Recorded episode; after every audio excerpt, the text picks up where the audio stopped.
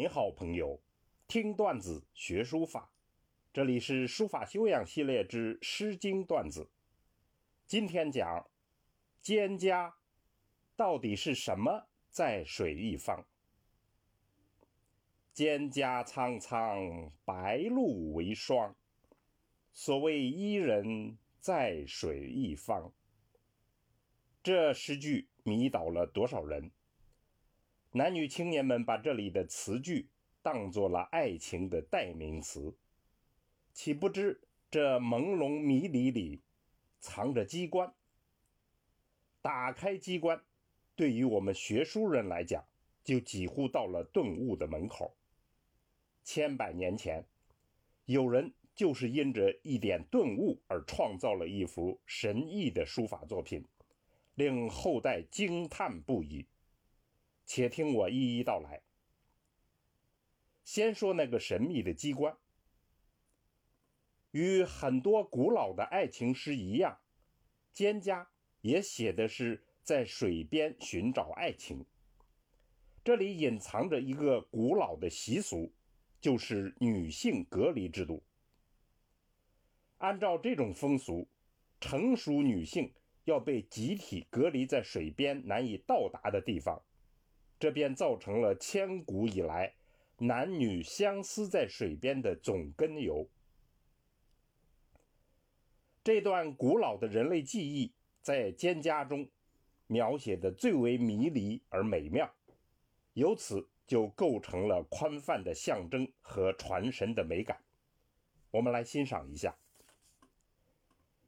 《蒹葭》，蒹葭就是芦苇。诗一开始。就比兴并用，进入优美迷蒙而又情意绵绵之境，似真似幻，令人迷恋向往。蒹葭苍苍，白露为霜。芦苇青苍苍一片，白露化作了白霜。所谓伊人，在水一方。我所思念的那个人在哪儿呢？就在水的那一方。溯洄从之，道阻且长；逆流而上去找他，道路险阻又漫长。溯游从之，宛在水中央；顺流而下去找他，仿佛就在水的中央。接下来。按常规叠唱，深入描写，深化情感。蒹葭萋萋，白露未晞。芦苇茂密一片萋萋，白露还没有晒干。所谓伊人，在水之湄。我所思念的那个人在哪儿呢？就在那水的岸边。溯洄从之，道阻且跻；逆流而上去找他，道路险阻难攀登。溯游从之，宛在水中池；顺流而下去找他，仿佛就在那水中的沙滩上。接下来，再次叠唱，再推进景与情的表现。强化那种迷人之境。蒹葭采采，白露未已。蒹葭稠密一片采采之象，白露还没有完结。所谓伊人，在水之涘。我所思念的那个人在哪儿呢？就在水的岸边。溯洄从之。道阻且右，逆流而上去找他，道路险阻又曲折。溯游从之，宛在水中止；顺流而下去找他，仿佛就在那水中的沙滩上。整体看来，这首诗似乎描写的是真实的景，一步一步的深入，情感也融入其中，令人不可自拔。但推究起来，似乎并不真实，事情也不仅迷离，还不合情理。所以本诗不是在讲故事，而是在做象征。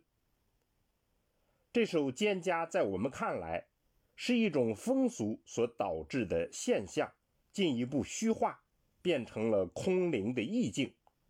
这种意境就具有广泛的象征意义。历来关于蒹葭的象征意义有很多说法，有人认为是劝人遵循周礼，有人认为是招贤，有人认为是怀人。还有人认为是水神祭祖仪式，今天的人普遍认为它就是爱情诗。其实每一种猜测都顺理成章，这就是象征的妙处。在书法中，象征是普遍运用的艺术技巧。我们举一个特别的作品，让大家体会一下象征的魔力。三国时期。